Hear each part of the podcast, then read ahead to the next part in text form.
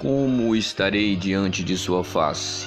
Naquele dia, qual será a expressão utilizada e usada por mim naquele momento de choro, de alegria, de prazer, de contentamento?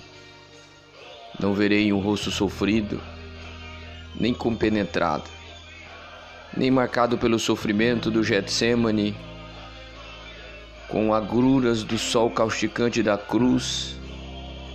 Que verei lá é um rosto que brilha como o sol, como o sol do meio-dia.